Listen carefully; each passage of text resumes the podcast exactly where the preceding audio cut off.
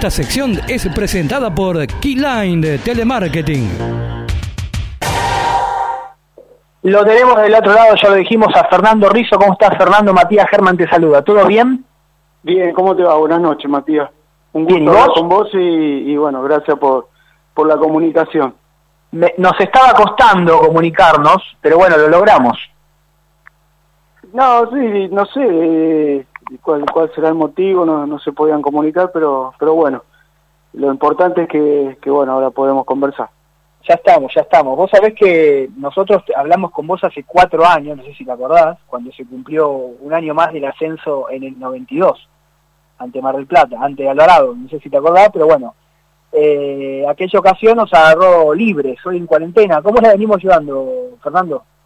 Y como todo el mundo, tratando de, de adaptando esta nueva etapa que nos toca vivir, eh, o sea, es una experiencia nueva, negativa, sí, pero bueno, nosotros los argentinos eh, fácilmente nos adaptamos a todas las circunstancias, y bueno, colaborando, tratando de disfrutar un poco más de la familia y salir un poco de lo que es la vorágine del día a día y, bueno, un, bajamos un cambio obligado y hacemos cosas que por ahí eh, ahora prestamos un poco más de atención al, tener la, la, mente despejada y, disfrutar los momentos con la familia. Claro, sí, sí, es un buen momento justamente para eso. Igual, seguramente mucho va a terminar separado después de la cuarentena, esperemos que no, pero va a haber índice para todo. Para una, una relación que, que, que se hace más fuerte o para una relación que se rompe. Y, sí, pues va a fortalecer en algunos lados y en otros la va a debilitar. Dentro de nueve meses vamos a ver los que se fortalecieron seguramente. es verdad, es verdad. Vos sabés que el día hablaba con una amiga y me dijo, bueno, dentro de nueve meses vaya a saber uno cuántos cuántos van a ser padres. bueno, Fernando... La van a ser. Vos estás en Midland ahora como ET, ¿no? Sí, sí, estoy ahí en Midland. ¿El equipo de tu amigo?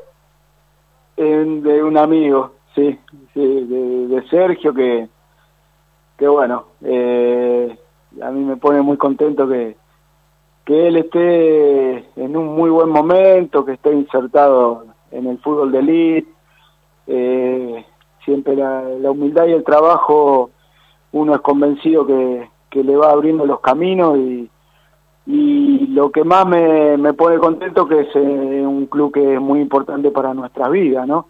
La vida deportiva, así que eh, doble alegría. Bien. A ver, ¿él tuvo algo que ver en tu llegada a Midland? Sí, en un club del cual es, eh, es del barrio, es hincha, se formó ahí, obviamente que le habrán consultado. Eh, si bien eh, las decisiones por ahí no la toma él, pero es una voz autorizada y, y estas cosas entre amigos uno nunca nunca las dice, sí, pero uno, uno presiente que, que se llega a lugares eh, donde hay gente que, que a uno lo quiere, el empujoncito siempre va a estar.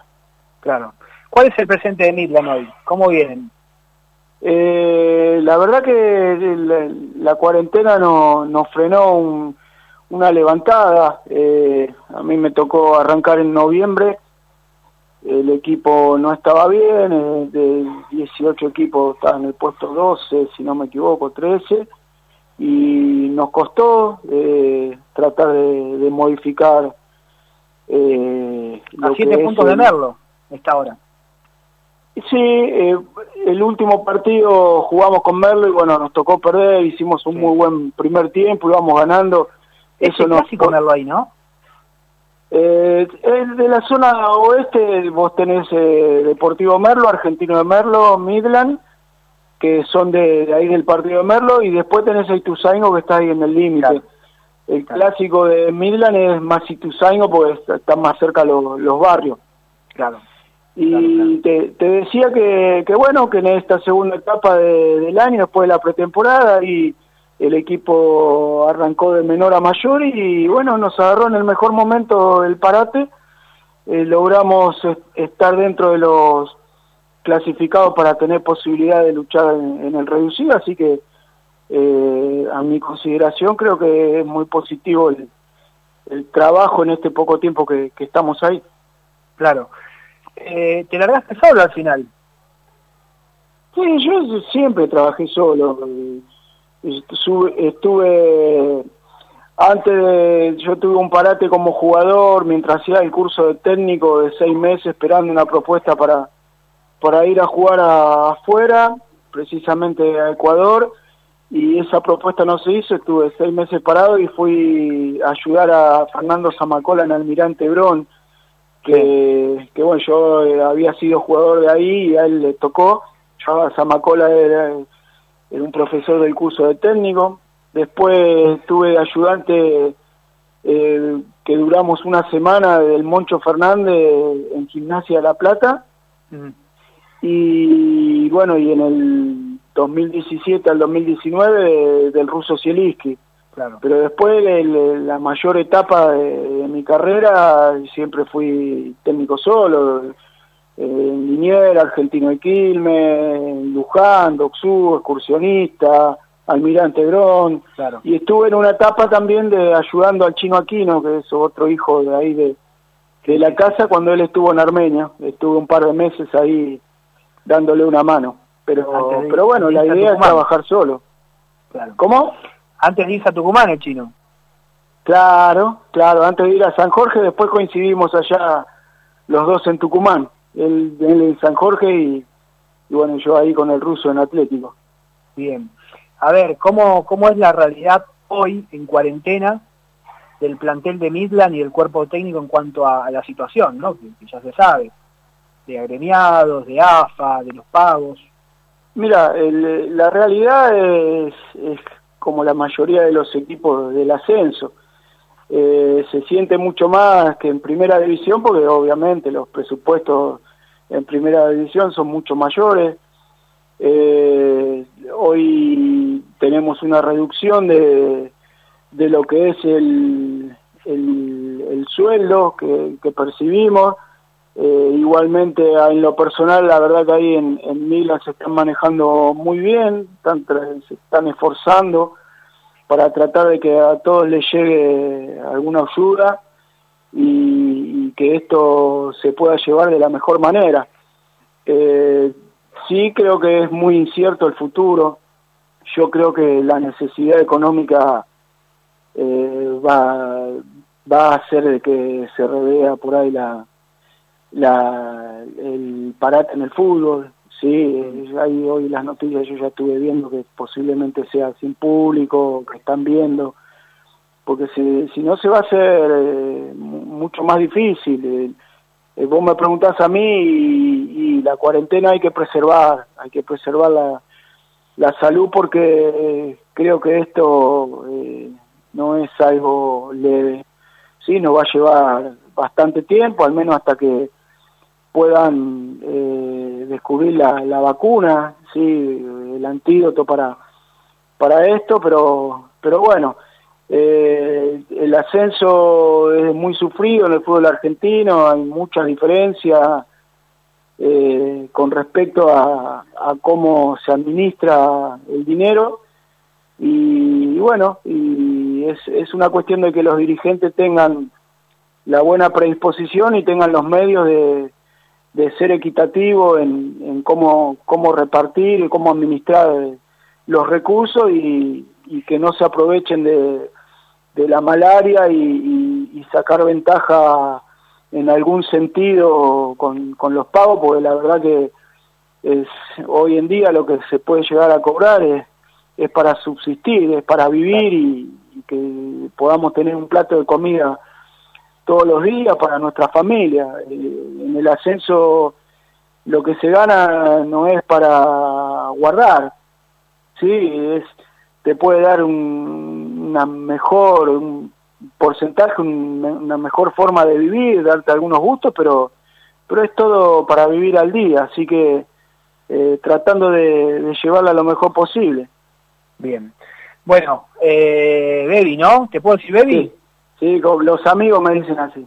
Bueno, escúchame, me tengo que ir a Arsenal un ratito porque vos sos protagonista no, no porque no me interese lo que estás hablando, claramente es muy valedero, y más en esta situación, y más que vos sos hombre de ascenso, y para conocer un poco la realidad justamente hay que escuchar a alguien del ascenso.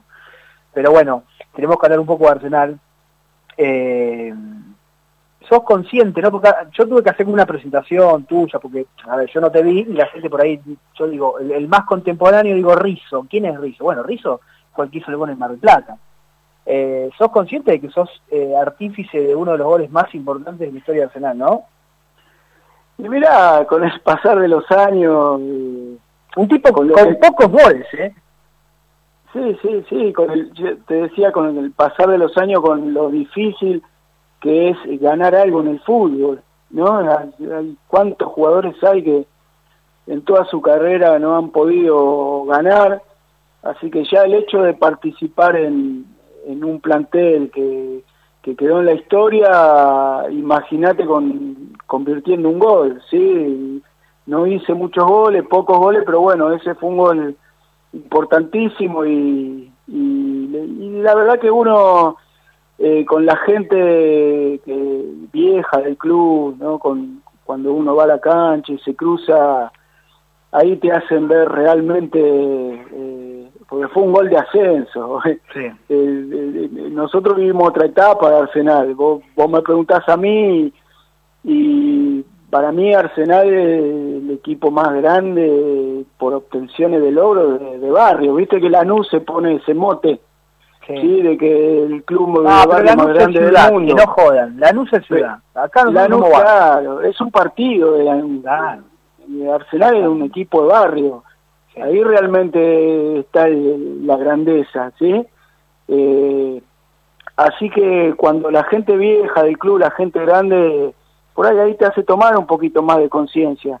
Eh, pero lo que pasa es que es tan chico, después de todo lo que vino en primera división, ¿sí? Que bueno, pero en algún rinconcito ahí aparecemos en esa historia, así que...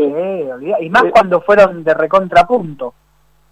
Sí, viste, fue, era una, una época en la cual en Mar del Plata, mira, el, año pasado se rompió la racha esa, de que el último partido, la última chance grande de Alvarado de, de poder subir al Nacional eh, era con nosotros. Y, bueno, pero con otra con otra ayuda igual ahora, ¿eh?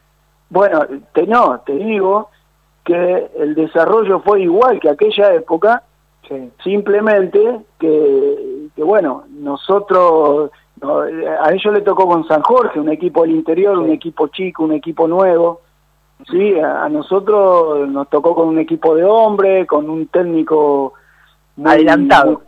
y un adelantado, un vivo, con, con dirigentes que estaban permanentemente eh, cerca nuestro, que eh, iban a AFA. Entonces, hoy el fútbol eh, no solamente se gana adentro de una cancha, ¿sí? Entonces, eh, en esa época nosotros hicimos valer, eh, el grupo se adaptó bien a la adversidad y no se dejó nadie amedrentar por el entorno, por la situación, ¿sí? Por las conveniencias económicas que, es lo que rodea el fútbol. El otro día... Baby, hablábamos con, nosotros estamos haciendo vivos en Instagram y hablamos con uno de ese, con un, jugador de ese equipo, ahora no me acuerdo quién, no me acuerdo quién, que dijo en entretiempo Iturrieta, dijo lo siguiente, chicos, vamos a ganar 2 a 1, le dijo, porque ellos se van a venir a buscarnos, van a venir a buscarnos y lo vamos a ganar de contra. Y fue así como se dio. Sí, el Vasco te, te leía los partidos antes, sí, te decía cómo se iba a desarrollar, te, marcaba los momentos, eh, te, marcaba eh, por dónde, por qué lugares. Por eso es un tipo muy estudioso, un adelantado y, y por eso ese equipo tuvo el, temple, no solamente en ese partido, porque nosotros el, el mismo, el primer partido de local no arrancamos bien y y no hoy hoy en una instancia decisiva a un equipo le hacen un gol y entra en una desesperación y querés hacer el segundo antes que el primero. Bueno eso eso es mérito de primero del técnico que, que transmite esa seguridad que a nosotros nos hacía sentir seguro y tranquilo dentro de la cancha y confiábamos en, en nosotros mismos y segundo que había un grupo de hombres, jugadores de experiencia que, que, que si había alguno que por ahí yo era chico en esa época, yo tenía 22 Vos con años. Fito. Vos con Fito eras los más chicos. Y Fito, estaba Burakowski, eh, Gaby Viscovi, sí, eh, éramos los, por ahí el eh, Mandioca. Bueno, eh, Fito el que te mandó, fue el que mandó el centro. Claro, claro, Fito fue el de Vos entraste solito ahí después de un rebote, la pelota, la pelota quedó bollando ahí, y cerraste los ojos y dijiste, upa, ¿qué hago ahora? Me, me equivoqué. Sí, vi- viste, nosotros teníamos una forma de jugar que no, no dejábamos espacio, ¿sí? Mm. Eh, nos agrupábamos bien y, y teníamos a Fito arriba que era rapidísimo. Sí, rapidísimo. La jugada y- que hace por afuera cuando tiene el centro es, es fenomenal. Y, y viste, eh, hoy en, hoy se llama juego directo, viste cómo le van poniendo nombre al fútbol, a las mismas situaciones de hace mil años, pero le van cambiando eh, el- el- la definición, ¿no? Porque vos antes jugabas de contragol, antes era de contragolpe, ¿sí? Te agrupabas y salías de contragolpe. Claro. Hoy te agrupás y es juego directo. Sí. ¿sí? Entonces cada vez que, que nosotros salíamos a contragolpe sabíamos que teníamos que llegar porque era, era la forma en que ese equipo eh, trataba de ganar los partidos y, y nosotros lo habíamos estudiado, habíamos jugado un amistoso también con Alvarado en Mar del Plata y teníamos bien marcado qué era lo que les lastimaba a ellos. Si nosotros salíamos a hacer un juego de igual igual, de tenencia, eh, ellos tenían mejores jugadores en ese sentido, más habilidosos. Claro. Entonces, eh, eh, otro partido, por ejemplo, nosotros tuvimos que, que ir a jugar a Chipolete y Sí. hicimos un partido de igual igual. Sí, no, no lo esperamos porque eh, era, era un equipo que si vos lo, lo esperabas, eh, por ahí te, te dominaba porque tenía jugadores de tenencia. Y bueno, y cada partido nosotros nos íbamos adaptando a la conveniencia. Fernando, ¿sí? Sí. ¿es verdad que te enojabas cuando te mandaban de central? ¿Que no te gustaba? No, mirá, en, en los inicios... y eh, perdón, y, y el Vasco le- para jugar, para jugar, eh, si no sabías de táctica, por ahí se te enojaba, ¿no? No, el Vasco, la mayoría de los jugadores éramos jugadores tácticos, porque él te iba formando. Por ejemplo, había una citación y había jugadores que, que no estaban citados y ni loco ibas a ver a Arsenal. Ibas a ver al próximo rival o otro partido para armar un informe, eh, para, para traerlo. Sí, por ahí el Vasco eh, te hacía dar una charla. Sí, entonces... Eh, no es que te enojaba, o sea, yo quería ver a Arsenal si no me tocaba estar citado y, bueno, y tenía que, que hacerlo por el bien del equipo, por el del grupo. Sí, una forma de decir, me, me enojaba. O sea, como que te gustaba jugar más en el mediocampo.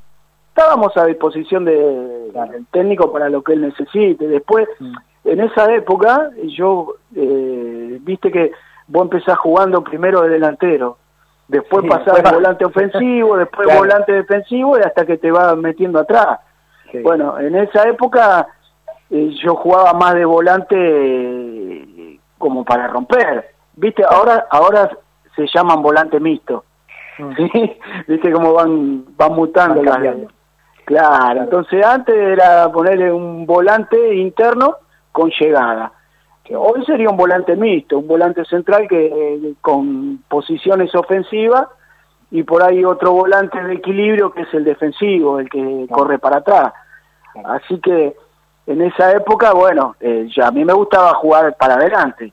Claro. Y después con el tiempo, con los trabajos, uno se, se va sintiendo cómodo y vas ocupando otras posiciones en la cual eh, vas aprendiendo, te vas adaptando y ese es jugador moderno, el jugador tiene que adaptarse y, y tener, de ser polifuncional. Yo no te digo de poner un marcador central de nueve, aunque por ahí en algún momento lo pueda hacer eh, pues, según la instancia del partido Claro.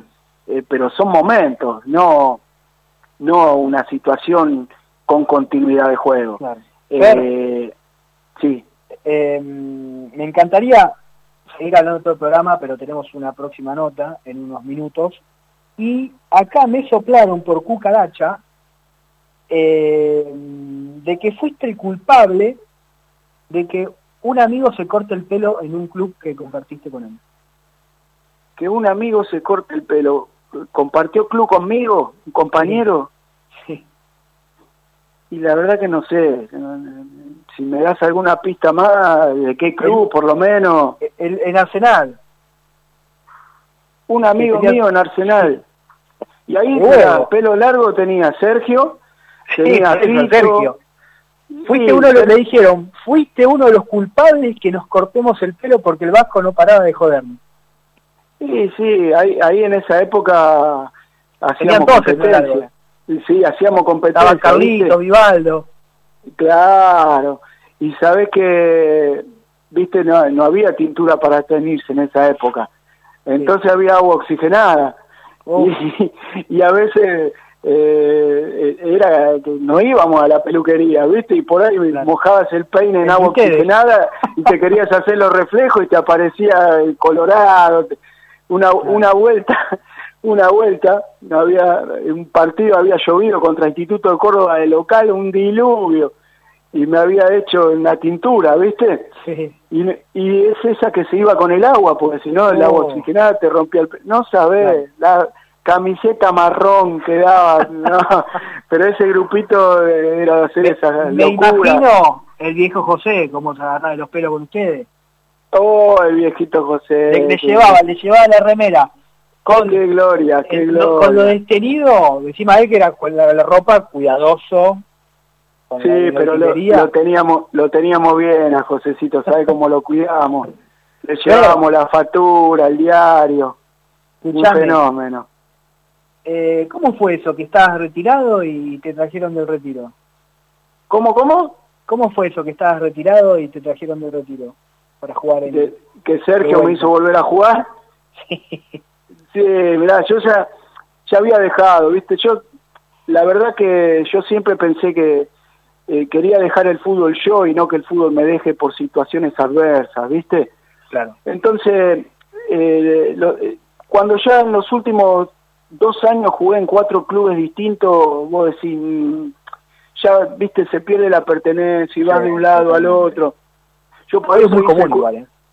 Y sí, bueno, pero en esa época, viste, la pertenencia jugaba un rol más importante dentro de los planteles, dentro del juego, ¿sí? Eh, los jugadores permanecían, eh, eh, no te digo 10 años, pero 2, 3, 4 años en un club. Y entonces, eh, ya cuando se empezó a dar ese tipo de situaciones, yo había empecé a hacer el curso mientras estaba jugando porque yo vislumbraba, yo sabía que quería trabajar en fútbol. Entonces, eh, decidí dejar de jugar y, y me puse a trabajar, estuve trabajando con, con Coqui Rafo, que ahí Sergio también eh, estuvo trabajando, y Sergio me llama, eh, él había salido para trabajar en Cañuela, él ya había estado en Midland, Sí. sí, había hecho su primera experiencia, y, y había agarrado Cañuela. Bueno, entonces eh, él me, trata de convencer para que vaya a trabajar con él, para que le dé una mano, para ayudarlo, ¿sí? Y bueno, yo estaba trabajando en otra cosa, ¿no? En fútbol, eh, como para subsistir, para vivir. Y Sergio le dije, mira, Sergio, la verdad que económicamente no no va a servir, vas a tener que ganar menos vos para darme a mí, si vos estás preparado, si vos te sentís seguro, seguramente te va a ir bien, ¿por qué? Dale, para adelante. Bueno, le hice entrar en razón. A la semana me vuelve a llamar. Él se- seguía buscando jugadores, armando el plantel. Entonces, como no me pudo llevar al ayudante, me dijo, bueno, vamos a hacer una cosa. Si no venía a ayudarme afuera de la cancha, venía a ayudarme adentro de la cancha. Le digo. ¿qué, ¿qué querés? ¿Que juegue? Me dice, sí, no, le digo, yo ya no jugué más, ya está. Me dice, dale, que esto le digo, bueno, vamos a hacer una cosa, ¿sí? Yo, no hablemos de plata, de nada, ¿sí? Porque Claro. yo, yo primero, yo lo quiero disfrutar al fútbol, siempre lo disfruté. Entonces no, no es un drama para mí el fútbol. Entonces Claro. le digo, vamos a hacer una cosa. Déjame ir a la pretemporada. eh, donde yo me pierda un entrenamiento, eh, yo te digo, mirá, la verdad que esto ya está, hasta acá llegué. Ahora, pero déjame administrar a mí las cargas, todo, pero yo quería hacer toda la pretemporada. Hice toda la pretemporada, no me lesioné, no me perdí. Y tuve que ir, porque yo soy un tipo de palabra, ¿viste? Y a un amigo, más que nada. Y bueno, arreglé la parte económica, había una gente, una empresa colombiana que estaba ahí, y a los tres meses la campaña era una campaña regular, se había generado buena expectativa, con muchos muchos chicos de acá de, Capital, y a los tres meses la, gente que, que estaba sponsoreando el fútbol desapareció y, bueno, volvimos a la realidad. y, bueno, él siguió ahí, estuvo hasta fin de año y yo esto fue de ponerle de julio a septiembre mm. y bueno, y esa fue, quise darle una mano y bueno, de alguna forma por ahí un empujoncito le di, ¿no? Me siento un poquito responsable de, de que la carrera de la campaña de Sergio. Últimas dos. Primero, eh, nada, ¿qué significa ver a, Rondina, a un amigo tuyo que viste cómo comenzó desde abajo, verlo en esta situación ahora? Si te sorprende, no te sorprende, si, si realmente vos veías que tenía un futuro muy grande eh, en, como DT. Y después, ¿qué es Arsenal para vos? Bueno, lo primero no me sorprende, ¿sí? Eh, personalmente me siento identificado eh, no solamente por Sergio, eh, por Facundo, que también compartimos vestuario, el profe, eh, por Javier, un amigo también, trabajamos junto con Javier y sé lo que lo que trabaja ese cuerpo técnico, el perfil que tienen, la humildad, cómo se ocupan, se preocupan, se ponen del lado del jugador también, ¿sí? y, y son muy trabajan con, con argumentos decir yo digo que trabajar todo el mundo trabaja hoy pero tener eh, argumentos y tener bien fundamentado no todo el mundo eh, lo hace de esa manera así que a mí me pone muy contento pero muy contento que alguien del club riñón del club más allá de que él se crió en en Milan tiene tiene una pertenencia sí entonces uno se siente identificado y me pone muy contento. Claro. Y la otra me dijiste que es Arsenal para mí. Sí. Mira, Arsenal es, el club donde yo más tiempo jugué. Eh, para que vos tengas una idea de lo que fue Arsenal eh, en mi vida fuera de lo futbolístico. Vos tenés ahí una partecita de tu familia. Claro, mi señora era la secretaria del sobrino de, de Julio, de Garciulo, que tuve muchos problemas con, con Roberto en su momento por la relación que... ¿Era medio guardabosque?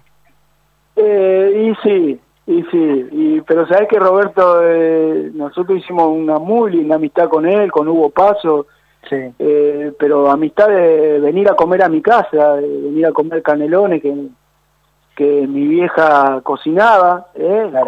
junto con él, con Gustavo, con Gustavo hicimos una gran amistad, con Poco, eh, con Roque Drago, que es mi cuñado, él se casó con mi hermana cuando yo estuve en Mar del Plata dos años, aprovechó que yo estaba allá y se encargó a mi hermana. Así que... Para toda familia. Bueno, eh, eso es lo que es Arsenal, es una familia. Me, me permitió futbolísticamente eh, dar los pasos más importantes en mi carrera eh, y, y, tengo mis hijos eh, con, con una, una, mujer que, que también es de fútbol y, y tuvo parte de, de, la vida de ahí de Arsenal, más allá que era en otra actividad de Roberto, pero eh, de, de, estar permanentemente reunido con Roberto era la que me atendía. Perfecto. Y bueno, bueno, hubo que dar el paso y nada más. Fer, gracias, gracias por la comunicación. Dale. Bueno, gracias a vos y un saludo para, para todos. Un abrazo. Gran abrazo. Ahí pasó Fernando Bebi Rizzo, ex jugador de Arsenal, hoy actual técnico de Midland, muy amigo de Sergio Rondina. Nada, vamos una tanda y venimos con la segunda nota en el próximo bloque. Soy Juan García, ya volvemos con Hablemos de Arsenal.